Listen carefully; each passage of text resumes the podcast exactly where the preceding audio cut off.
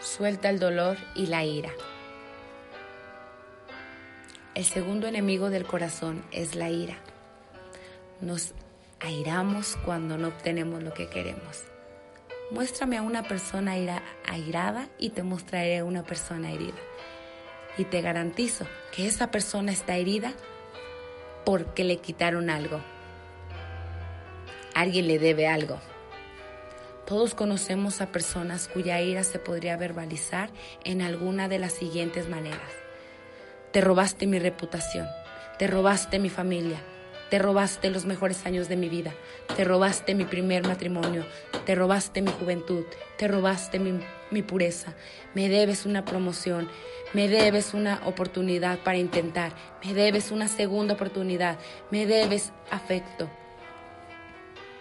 La raíz de la ira es la percepción o sentimiento de que algo te ha sido quitado te deben algo y por ende se ha establecido una relación de deuda o deudor. ¿Te identificas qué deuda está causando la ira que sientes? ¿Cuánto tiempo vas a permitir que las personas que te hirieron controlen tu vida? ¿Otro mes? ¿Otro año? ¿Otra etapa de tu vida? ¿Cuánto tiempo? me gustaría proponerte que hoy debería ser el día que dejes de cargar con este dolor. Es verdad que no puedes deshacer lo hecho, pero también es verdad que no tienes que permitir que el pasado controle tu futuro. En Efesios 4:31 nos dice, abandonen toda amargura, ira y enojo. Y luego nos, nos indica cómo hacerlo Perdónense mutuamente, así como Dios los perdonó a ustedes en Cristo. El remedio para la ira es el perdón. Si esperamos que nos paguen por los males que nos han hecho, nosotros seremos quienes pagamos. Si por el otro lado cancelamos las deudas que nos deben, seremos liberados.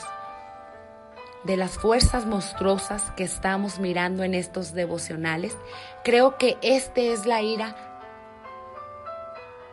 no resuelta causada por heridas intencionales o no intencionales.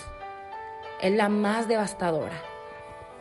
Sin embargo, de cierta manera es la más fácil de vencer.